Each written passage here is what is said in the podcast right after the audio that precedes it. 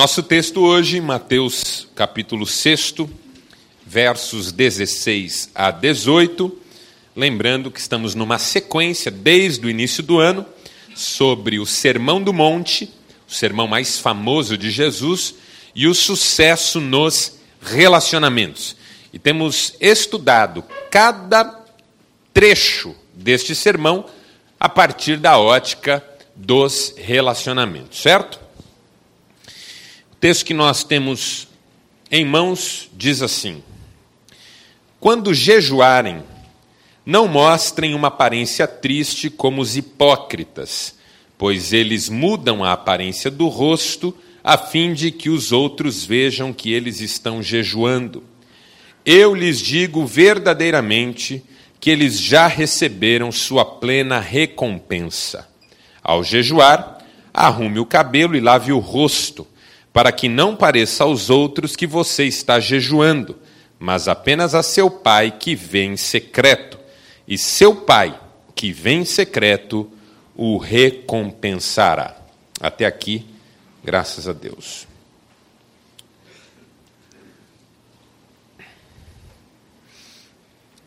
Nós estamos numa série. Tema geral desse bloco é a espiritualidade do discípulo no reino de Deus. Jesus já falou sobre as esmolas que dão conta daquela espiritualidade voltada para o próximo, de tal maneira que o socorre, de tal maneira que o ajuda, de tal maneira que o abençoa. Uma espiritualidade solidária, uma espiritualidade generosa, espiritualidade voltada para o outro. Jesus já falou sobre as orações, uma espiritualidade voltada para Deus, do relacionamento com Deus, da intimidade com Deus. Quem ora se aproxima de Deus. Quem ora ouve a Deus. Quem ora derrama o coração na presença de Deus. Esmolas, orações, jejum. O jejum é o último pé desse tripé da espiritualidade judaica. As esmolas, espiritualidade voltada para o outro. As orações, uma espiritualidade voltada para Deus. E os jejuns, uma espiritualidade voltada para o eu.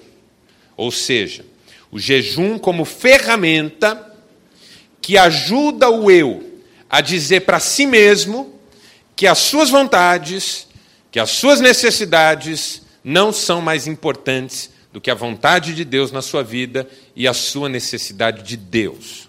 Por que, que alguém jejua? Para dizer para o próprio corpo que as necessidades dele não são mais importantes do que as necessidades da alma. Ocorre que, e eu estou só introduzindo o nosso tema hoje, há uma diferença substancial entre o exercício do jejum na Bíblia Sagrada e os exercícios da oração e das esmolas. E qual diferença é essa? Que você lê a Bíblia inteira e sobre as orações e as esmolas, você tem inúmeros textos imperativos que aparecem como mandamento, de modo que você deve cumprir. Então, é um mandamento que você socorra o seu irmão. Compartilhe o que você tem com ele. Dá a quem te pede. Não negues a quem te pede emprestado. Dá aos pobres que você emprestará a Deus. Não recuse. Não feche a mão. Não seja é, é, é, ganancioso. Não seja avarento. Não seja ambicioso. Não seja um sovina. Seja uma pessoa generosa, abençoadora. Inúmeros mandamentos. Orações a mesma coisa. Ore sem cessar, ore em todo tempo, ore em todo lugar, levantando mão santa, sem ira, sem contenda, ore, fale com Deus, o dever de orar sempre, sem jamais esmorecer. Mas sobre o jejum não há nenhum mandamento, nenhuma ordem. Na Bíblia inteira você não encontra uma ordem para jejuar. Isso não quer dizer que a Bíblia não fale de jejum. O Antigo Testamento estabelece um dia para o jejum coletivo e dá todas as instruções de como esse dia deve ser cumprido. Mas não é uma ordem para se jejuar de forma constante. No Novo Testamento, Jesus ensina como deve ser o jejum, mas não ordena. quando os fariseus, que eram os religiosos da época, procuraram Jesus e disseram: Por que é que nós jejuamos, os discípulos de João Batista jejuam e os seus discípulos não jejuam? Jesus disse: Eles não jejuam porque estão comigo. E quem está comigo não precisa fazer isso. Quando eu não estiver mais com eles, aí eles jejuarão. Uma constatação, mas não uma ordem. Eles vão fazer isso quando eu não estiver mais aqui. Mas enquanto eu estou aqui, eles não precisam fazer. Interessante isso que a espiritualidade tem esse tripé, mas dois aparecem como imperativos e um não aparece como imperativo. Por quê? E eu já vou chegar na questão dos relacionamentos, que é o que mais nos interessa na nossa série aqui. Me parece que o jejum funciona para a espiritualidade como uma ferramenta que você coloca à disposição de alguém que já sabe o que tem que fazer e como tem que fazer, independentemente do uso daquela ferramenta. Imagine que você tem um mecânico na sua empresa. Ele conserta a máquina. Um dia você vai viajar e descobre uma ferramenta excelente que pode ajudar o seu mecânico a fazer um trabalho muito melhor. Você volta com essa ferramenta, coloca do lado dele e diz assim: ó, tenta usar isso aqui, que isso aqui vai te ajudar. Ele olha e diz assim: não quero. Eu gosto das minhas ferramentas, eu me dou bem com elas, eu, eu, eu já uso elas há muito tempo, eu tenho habilidade, eu faço mais rápido, qualquer coisa assim. Aí ele olha para você e fala: O senhor quer que eu use mesmo ou eu posso continuar usando as minhas? Aí você diz: Não, você faça como você quiser. É que eu acho que se você usar essa ferramenta que eu trouxe, você vai fazer melhor. Mas você faça como você quiser. Me parece que a ausência de um imperativo sobre o jejum na Bíblia é nesse sentido. O jejum está à sua disposição, não é uma obrigação. Mas se você usá-lo, vai ser melhor para você. E aí a pergunta é: por quê? Por quê? Por que, que o jejum não é obrigatório, mas pode ser uma bênção? Então vamos lá, uma longa história, vamos começar do começo. Você conhece o livro de Gênesis na Bíblia? O começo da história da humanidade. Se você acredita ou não, é uma outra questão. Mas a Bíblia apresenta o primeiro casal e os dois primeiros filhos do primeiro casal. Adão e Eva foram expulsos do paraíso porque comeram do fruto proibido. O que é que o fruto proibido representava? Um limite. Até aqui vocês podem chegar, daqui para cá vocês não podem mais ir. O fruto proibido não era um capricho de Deus. Era uma mensagem de Deus. Por mais que vocês possam fazer tudo nessa terra, tem uma coisa que vocês não podem fazer. E não é por causa do fruto em si.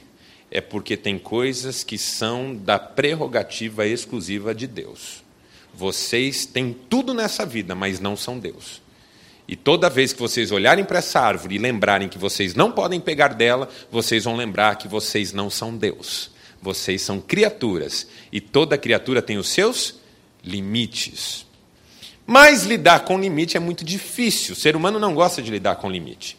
E lá está Eva plantada na frente daquela árvore, olhando aquela árvore.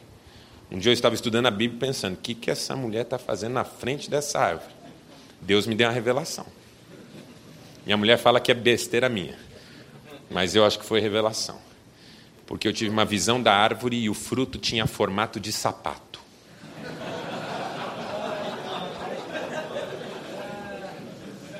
Aí eu entendi ela ali, plantada, olhando. Eu vi já essa expressão facial no rosto da minha mulher em shopping center. É uma coisa assim, hipnótica. O que é que ela estava pensando? Por que é que eu não posso pegar isso? A serpente se aproximou e disse: Pega.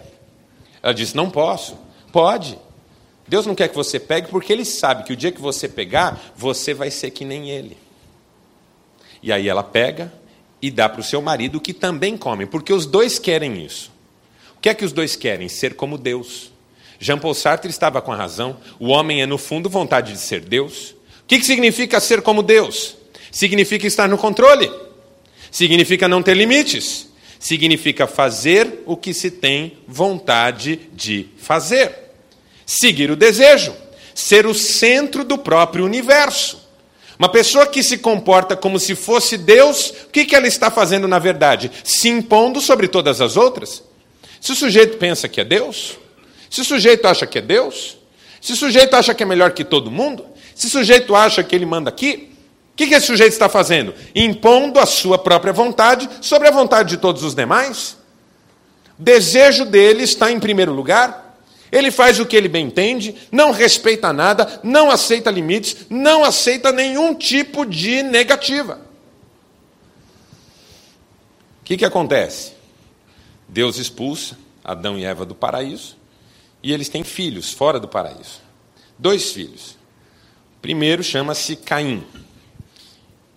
E Caim nasce num contexto de muita devoção e gratidão a Deus. É um recomeço. Tanto que esse nome que ele recebe é um nome pomposo. Quando Eva lhe dá esse nome, ela diz: Eu alcancei um filho com a ajuda de Deus. E o nome Caim significa isso: Deus ajuda. Deus ajuda. Mas passa o tempo, nasce o seu irmão Abel. Abel, um menino que chega num contexto de rotina, sem muita importância. Eva lhe dá um nome que reflete esse momento, porque Abel significa vento. Mas não vento como o vento que sopra e você sente, o vento como coisa alguma. Quando as nossas avós faziam pastel sem recheio, como que elas chamavam? pastel de vento. O que é o pastel de vento? Pastel de nada. Então a palavra Abel é vento, mas não o vento que sopra, o vento que está dentro de uma coisa que não tem nada dentro. Porque os antigos não tinham uma palavra para vácuo. Então, Abel seria uma palavra primitiva para a nossa ideia de vácuo. Abriu, o que, que tem dentro? Só vento. Ou seja, não tem nada. Então, um filho significa Deus ajuda, o outro filho significa nada. Filho, que significa Deus ajuda, se torna um poderoso senhor de terra, porque ele vira agricultor. E quem é o agricultor? Aquele que é o dono do chão. Sai daqui que aqui é a minha lavoura. Não pisa aí não, que aqui eu estou plantando uma coisa. Aqui, isso aqui é meu. Isso aqui é meu. O que, que Abel vira? Pastor de ovelhas. Quem é o pastor de ovelhas? Vai procurar pastagem para as suas ovelhas. Ah, mas eu não posso pastar com elas aqui? Não, aqui é onde eu vou plantar. Aqui é a minha lavoura. Saia por aí ache o seu espaço. Abel, menino, que é refém dos desejos e das imposições de seu irmão Caim. Até o dia que os dois vão falar com Deus, oferecer sacrifícios a Deus, ofertas a Deus. E aí, surpreendentemente, Deus aceita a oferta do Abel e recusa a oferta do Caim. Porque Deus tem essa mania de pôr para lá quem se acha muito e trazer para cá quem não é nada. O apóstolo Paulo disse que ele escolheu as coisas loucas para confundir as sábias, as fracas para confundir as fortes, as que nada são para reduzir a nada as que pensam que são alguma coisa. Maria tem uma palavra linda no cântico que ela canta quando sabe que está grávida de Jesus. Ela diz: Ele abateu os poderosos e elevou os humildes. Esse é Deus.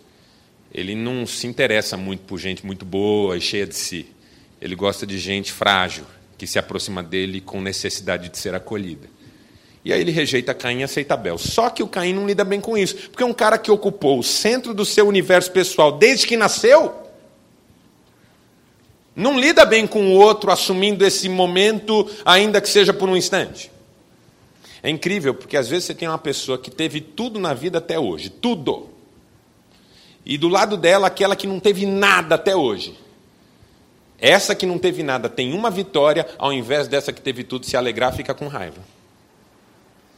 Porque não é uma questão de você ter algo que você nunca teve. É o medo que eu tenho que finalmente você vá ascender ao centro e eu vá ficar de fora. O Agostinho de Pona, no livro Confissões, fala do menino recém-amamentado que olha com olhar de inveja para o seu irmãozinho sendo amamentado no colo de sua mãe. Ele não tem inveja do leite, ele já tomou. É a cena que o incomoda, de ver alguém no lugar que é para ser dele. O Caim não lida bem com essa cena e ele reclama. E Deus fala com ele: por que é que o seu semblante está descaído? Por que é que você está batido? ele fala assim: porque o senhor aceitou o, o, o, a oferta do meu irmão e não a minha. Deus diz para ele uma coisa muito interessante, que é onde eu queria chegar. Diz assim: Caim, se você proceder bem, é certo que você será aceito. Mas se você proceder mal, o pecado mora na tua porta.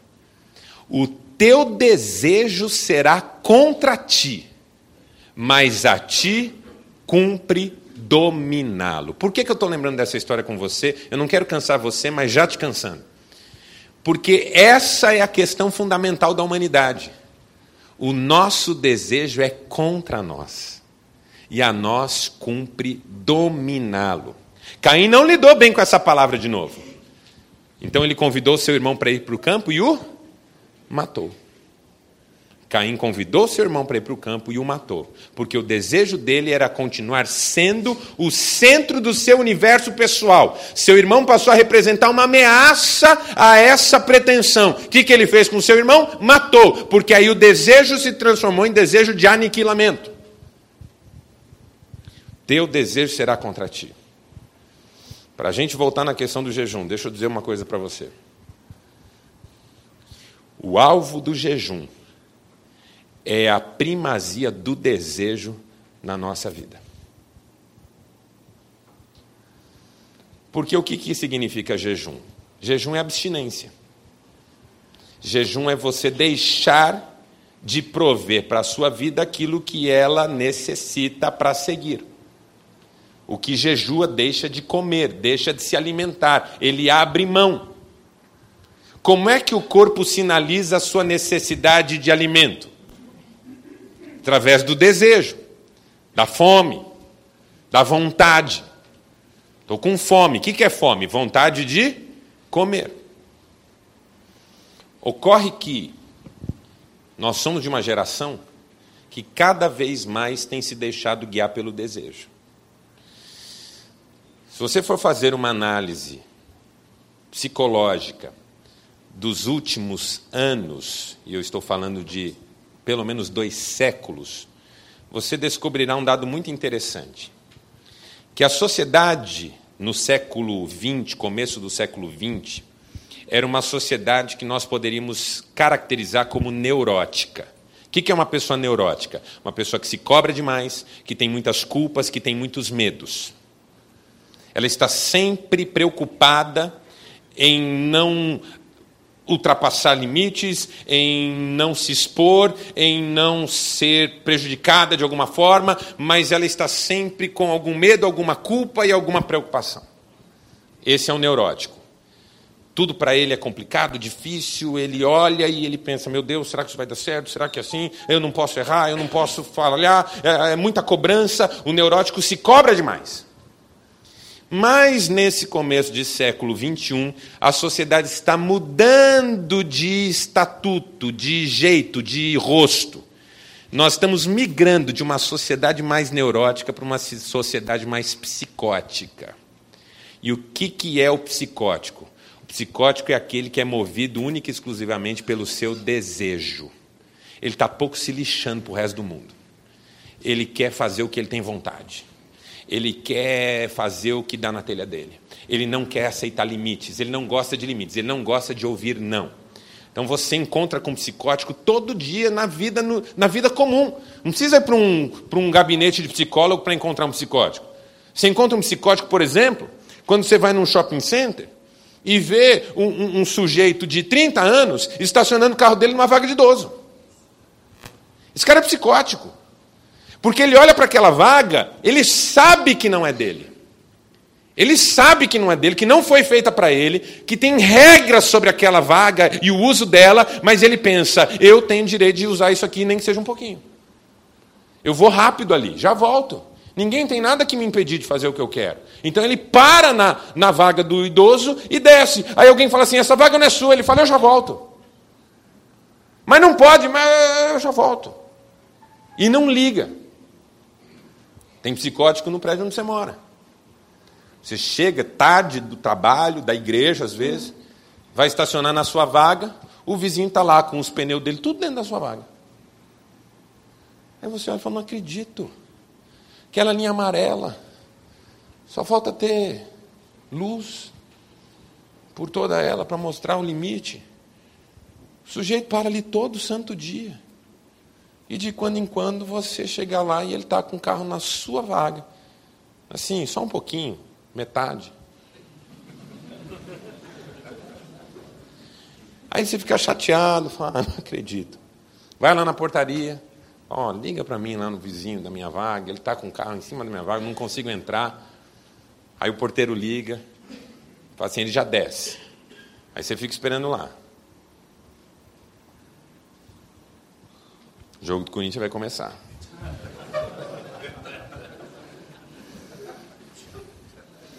Aí dá 10 minutos, você fala, escuta, você está com o carro parado no meio da garagem, não consegue entrar na sua vaga. Escuta, fala para ele se apressar, eu preciso estacionar meu carro na minha vaga. Aí basta mais 10 minutos, desce o sujeito. Com a cara de saco. Que saco. Está me enchendo de noite. Aí ele olha assim e fala assim: não deu? Você não conseguiu entrar aqui?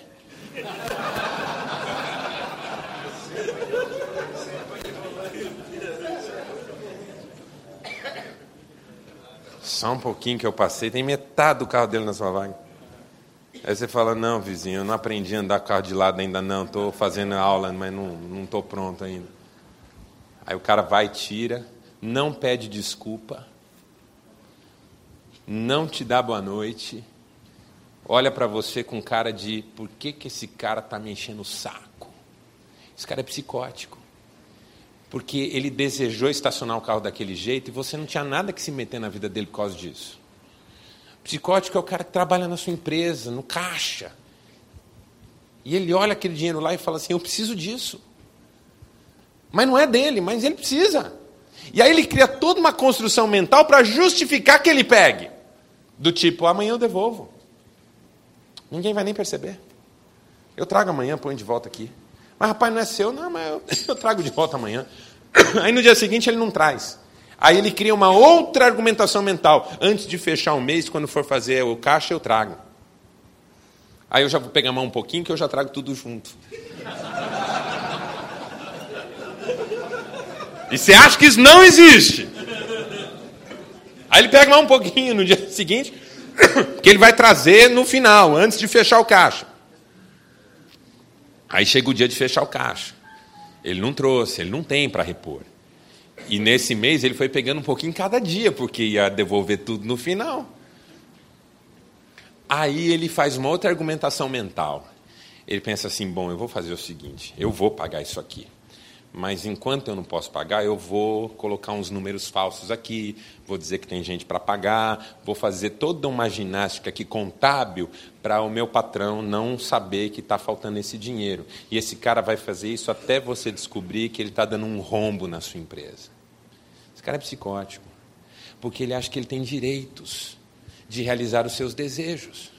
A gente elege um monte de político psicótico Entendeu? A gente precisava fazer uns cursos de psicologia para identificar esses caras e não votar neles. Porque assim que eles assumem, eles olham a coisa pública e dizem assim: agora é meu. Aí você fala: não, não é seu, é sim. Eu posso pegar isso aqui. Você sabe com quem você está falando?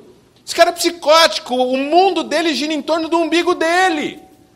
Ele é todo desejo, e o que ele deseja, ele não se priva. Ele não se priva. Nós estamos migrando de uma sociedade com tônica neurótica para uma sociedade com tônica psicótica. Um pouco disso é culpa. Eu não quero culpar você, mas eu vou culpar você e vou fazer isso com alguma alegria também. É culpa da nossa geração, que não soube dizer não para os filhos e pôr limite. Que os nossos pais fizeram isso conosco, salvo exceções. Que sorte a sua que teu pai não está aqui hoje, irmão. Os nossos pais fizeram isso conosco. Puseram limite. É, sim é sim, não é não, pode, pode, não pode, não pode. Fazia alguma coisa que não podia, tinha disciplina.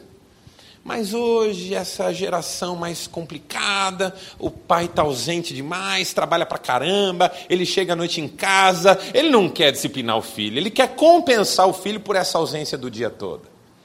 Então o filho pode tudo. Papai chegou, antigamente, como meu pai chegava em casa, a, a, a regra do jogo era: você vai ver quando teu pai chegar. Essa era a regra do jogo. Entendeu? Essa era a frase na boca da minha mãe que gerava uma mudança de comportamento na gente.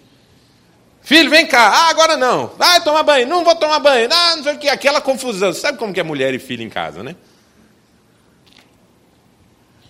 Quando a minha mãe não estava mais aguentando, ela falou assim: Vocês vão ver quando teu pai chegar. Mulher em casa com os filhos é aquela confusão, né? coisa jogada e não sei o quê. E ela fala, guarda, depois eu guardo, guarda agora. E aquela confusão, e ela descabela. E ela fala assim, ai, que vida terrível. Eu queria... Vocês vão ver, um dia vocês vão chegar aqui, eu estou morta nessa sala e tal.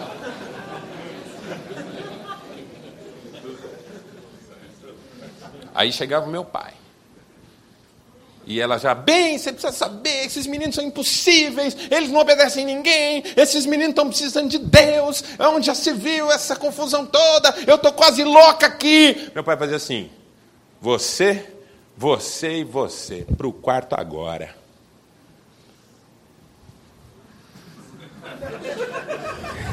O meu irmão falava assim: ferrou. E tinha ferrado mesmo que a gente ia apanhar. Tinha conversa. Mas hoje, se fosse hoje, talvez, não sei, é, culpado de ficar o dia inteiro fora, não está bem com a senhora, com a patroa, a coisa não está legal, ele chega, o filho, papai, não sei o quê. Agora não é mais a regra do jogo quando você vai ver quando teu pai chegar. A regra do jogo é, ai, papai chegou, agora pode tudo. Porque o papai é cheio de culpa de não ficar com o filho, de não brincar com o filho. Então ele tenta compensar essa culpa liberando geral.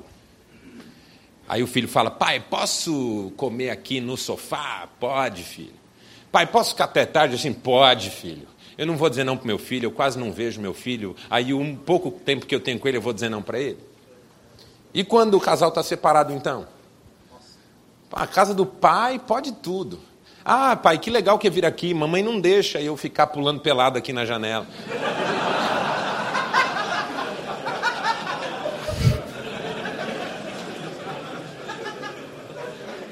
É, filho, aqui é legal mesmo. Fica tranquilo.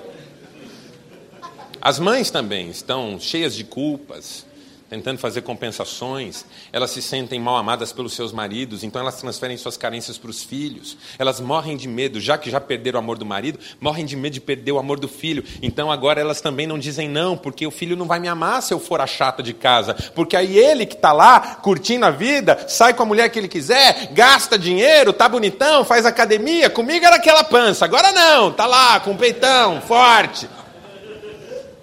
E aí eu que tenho que disciplinar, também não vou disciplinar, porque eu vou ser chata e o meu filho não vai gostar de mim. E as crianças estão crescendo sem limite. Aí quem que vai dar limite? O mundo? A polícia? O traficante? O cara no trânsito que pegou uma arma no porta-luva? É esse cara que vai dar limite? Então é uma sociedade perigosa, que todo mundo é desejo puro. O cara olha, ele quer ele acha que ele tem direito. E a palavra continua vigorando: o teu desejo será contra ti. Por que contra ti? Porque aí vamos fazer um exercício de lógica. Um exercício mais filosófico, talvez. Vamos lá. Imagine uma pessoa que realiza 100% dos seus desejos. Tudo que ela quer, ela faz. Tudo. Você quer um emblema dessa pessoa nos nossos dias? É só você ir numa praça de uma grande cidade e encontrar lá um drogadito que se droga de 5 em 5 minutos, que fuma uma pedra de crack de 5 em 5 minutos. Esse cara é o emblema de alguém que vive para realizar um desejo.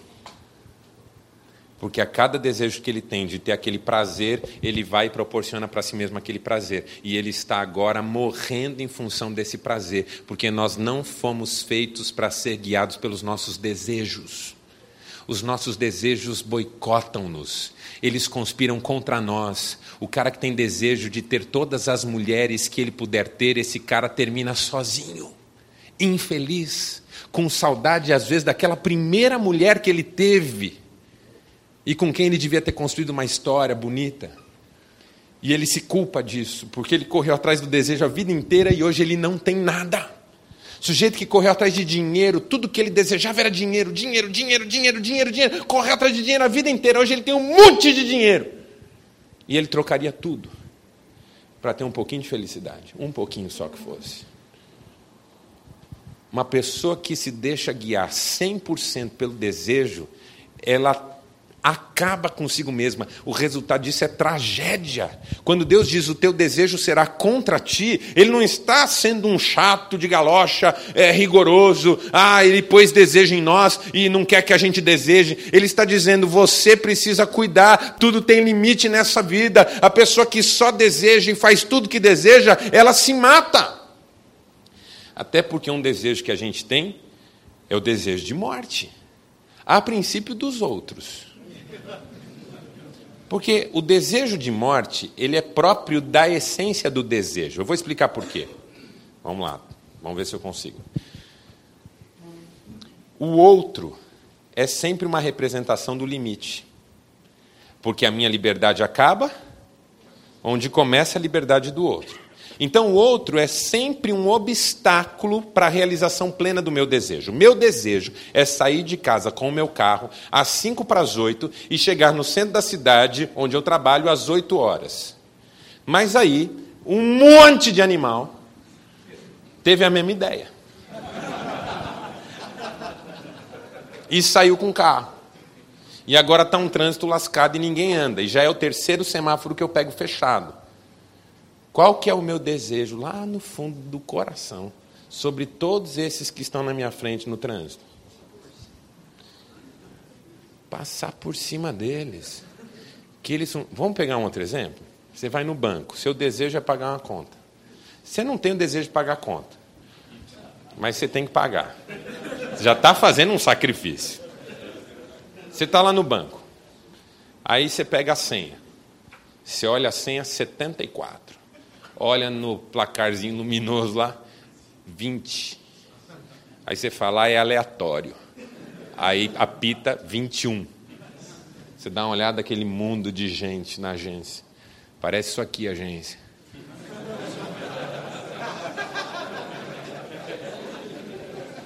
Qual que é o seu desejo em relação a todas as pessoas do 22 ao 73? Que dê desapareçam.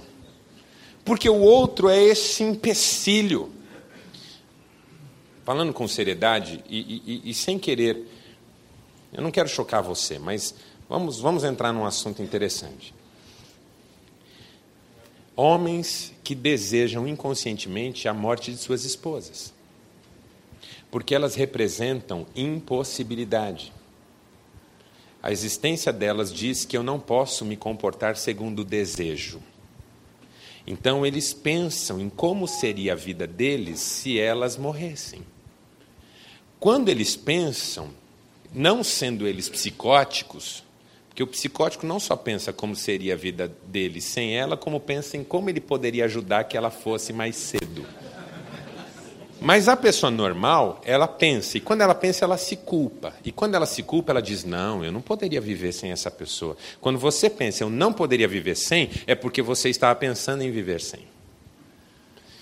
E aí acontece em alguns casos, em alguns casos muito específicos, que há uma coincidência entre esse tipo de reflexão inconsciente, muitas vezes, e o falecimento de fato do cônjuge que leva a pessoa a entrar num abismo de culpa terrível.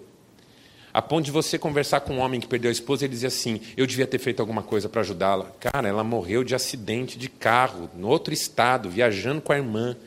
O cara do carro ultrapassou errado, entrou na pista dela, bateu de frente, você não. Não, mas eu devia, eu devia ter proibido ela de viajar.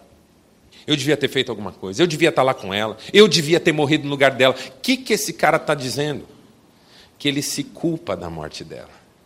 Ele não se culpa da morte dela porque ele teve participação na morte dela. Ele se culpa da morte dela porque em algum ponto ele desejou isso e agora sente que por ele ter desejado isso lhe foi tirado.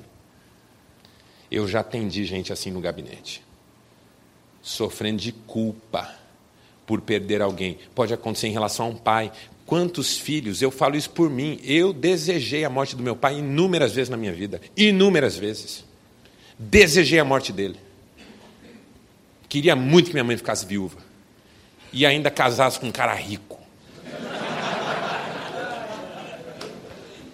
Do tipo bunda mole ainda.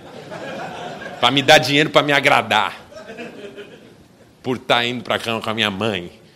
Eu desejei isso como adolescente, porque eu tinha raiva do meu pai, que me censurava, que não me valorizava, que punha muito limite na minha vida, que me obrigava a fazer coisas que eu não queria. Imagine se meu pai tivesse morrido numa fase dessa. A culpa que eu não ia entrar, porque eu amo meu pai. Porque toda relação de amor e ódio é relação de amor e ódio. De um lado você odeia que o outro ponha sobre você limites, censuras, obrigações, mas de outro essa pessoa é tão querida. Meu pai era um homem maravilhoso. Meu pai era um homem de Deus. Meu pai cuidava da nossa casa, meu pai cuidava da minha mãe, meu pai cuidava de nós. Então eu tinha essa relação de amor e ódio. De um lado eu queria que ele morresse porque eu queria ser livre. Porque quando eu tentei ser livre com ele vivo, foi aquela vez que eu já contei aqui, que eu acordei de noite, escrevi uma carta bem desaforada, passei debaixo da porta. Peguei minha mochila, pus uns pacotes de bolacha recheada. Isso sumi. Saí de casa. Andei por alguns quarteirões, escuro, tudo escuro, ninguém na rua, São Paulo, capital. Ouvia barulho daqui, ouvia barulho de lá. Foi me dando um medo, foi me dando um medo, foi me dando um medo. De repente, quando eu vi um barulho que eu não sabia o que era, eu voltei correndo para casa. Três horas da manhã, eu com a régua, puxando minha carta de volta. E Deus foi bom comigo que eu peguei minha carta de volta que além de tudo ia apanhar por causa daquela carta.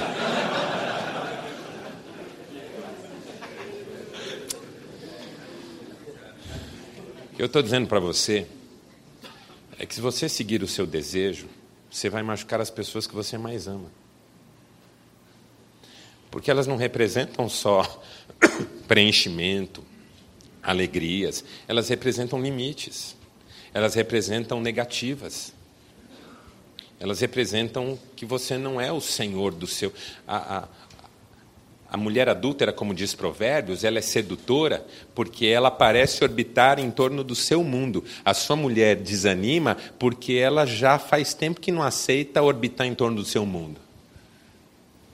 Ela não aceita que você se sinta o, o centro do seu universo. E ela chama você à realidade.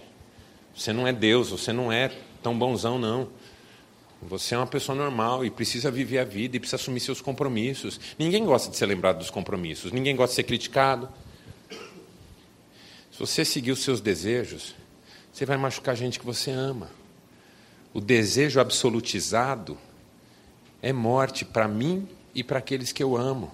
Por isso que o meu desejo é contra mim. E a mim cumpre dominá-lo. Aí a gente volta para o jejum. Porque quem jejua aprendeu a dominar-se. Uma pessoa que olha para um negócio que o corpo dela está pedindo e diz hoje não, porque hoje, ao invés de eu satisfazer o meu desejo, eu vou buscar a vontade de Deus, essa pessoa está pronta para ser uma bênção na vida de quem quer que seja. Por isso que não é obrigatório. Porque se é obrigatório, não é de coração. A oração é obrigatória. Por quê? Porque quando eu oro, Deus fala comigo ele trata de mim. Mas o jejum é entre mim e mim, não tem como alguém me obrigar a fazer um embate entre mim e mim mesmo. Eu preciso fazer isso voluntariamente. Eu preciso olhar uma coisa, por isso que eu particularmente acredito que jejum hoje não é só em relação à comida, é em relação a coisas que representam o meu desejo. De repente eu vou fazer um jejum de internet, porque o meu desejo está se absolutizando no uso da internet da rede social. E esse desejo está matando a mim por causa do vício e a minha família por causa do sabor de me ver todo dia até duas, três horas da manhã na frente de um computador e eu não tenho mais vida. Então eu vou fazer um jejum sobre isso, porque é o triunfo da minha fé sobre o meu desejo. Vou fazer um jejum. O apóstolo Paulo fala até de abstinência sexual para que se dediquem às orações. Por isso que eu sou contra, como pastor, e eu sei que muitos aqui não são evangélicos, mas me dê essa liberdade, por favor. Eu sou contra o jejum que tem um objetivo de, de conquistar um outro desejo. Não é jejum. Se o meu jejum eu estou fazendo para que Deus me atenda num outro desejo, eu estou substituindo um desejo por outro. Não comer para ser abençoado em outra coisa é substituir um desejo por outro. Está errado. O jejum não é uma troca de desejo por outro, é a vitória da fé sobre o desejo. Só é jejum bíblico quando o desejo é submetido ao desejo de Deus. Porque quando o jejum é voltado para um desejo, não é jejum, é greve de fome.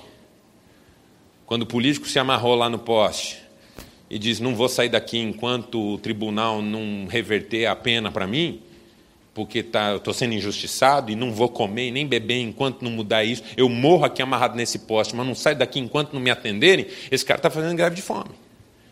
Ou seja, enquanto o poder maior não me atender, eu não como. Às vezes a gente faz isso com Deus. Enquanto o poder de Deus não me atender, eu não como. Isso não é jejum. Isso é greve de fome, é barganha. Aquele jejum também que só abre mão do desejo e não busca o desejo de Deus, não é jejum, é regime. Hoje não vou comer nada. Por quê? Estou em jejum. Mas está orando? Não. Está buscando o desejo de Deus na sua vida? Não. Então você não está fazendo jejum, você está fazendo regime. E muito tudo mal feito ainda. Porque aí no dia seguinte vai comer duas vezes para repor o que faltou no dia anterior. Jejum é: meu desejo não me domina.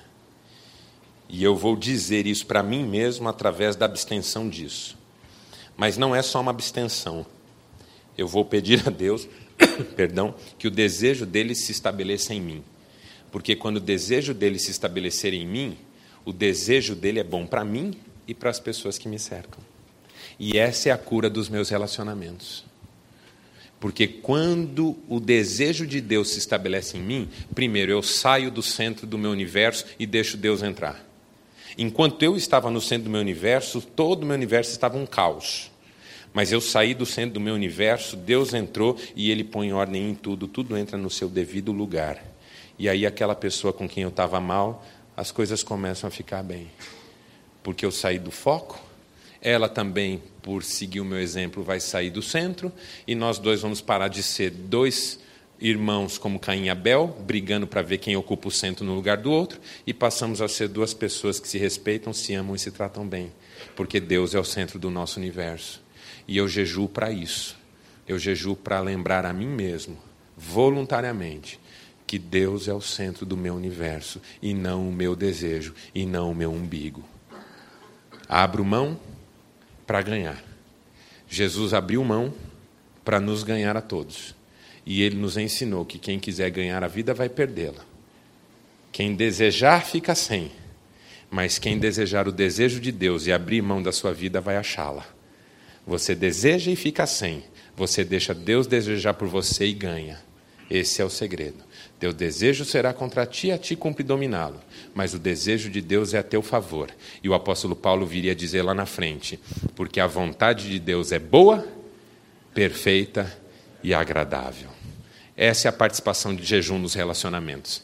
Quem jejua, vence o desejo. Quem vence o desejo sai do centro. Quem sai do centro deixa Deus entrar. Quem deixa Deus entrar consegue se relacionar com todo mundo à sua volta como instrumento de bênção na vida de cada um.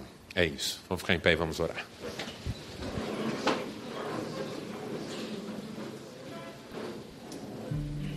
Feche seus olhos. Quem não abre mão do desejo é psicótico, está doente. É sem lei e sem temor. Mas quem abre mão do desejo, em nome do desejo de Deus, é crente, é da fé. É gente que a gente pode contar. Que não impõe seus interesses, mas quer ser a melhor pessoa que puder ser na vida da outra. Obrigado, Senhor, por essa palavra que é pesada, nós reconhecemos isso. Nosso desejo é um mundo de mistérios. E como diz a tua palavra, o nosso desejo é contra nós e a nós cumpre dominá-lo. Jesus nos ensinou a jejuar, não como imperativo, não como obrigação, mas como ferramenta a disposição do ser. O desejo não tem a primazia na minha vida. Eu não sou o que eu desejo, eu sou o que eu acredito. Pai, cada homem aqui, eu sei que há homens aqui mergulhados em desejos que têm trazido consequências desastrosas para a sua vida. Já viraram vícios, já viraram tragédia familiar. Quero orar para que esses homens comecem a jejuar hoje, comecem a buscar o Senhor consagrando-se a Ti, dominando a si mesmos. A Tua palavra diz: se alguém quer vir após mim, negue-se a si mesmo, tome cada dia a sua cruz e siga-me. Queremos aceitar esse desafio, porque quem quiser ganhar a sua vida vai perdê-la, mas quem abrir mão vai achar. E nós cremos que não há vida melhor do que aquela que o Senhor tem para nós. Dá-nos sabedoria sobre tudo que conversamos hoje.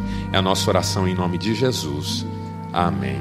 Obrigado, irmãos. Deus abençoe e bom descanso para todos.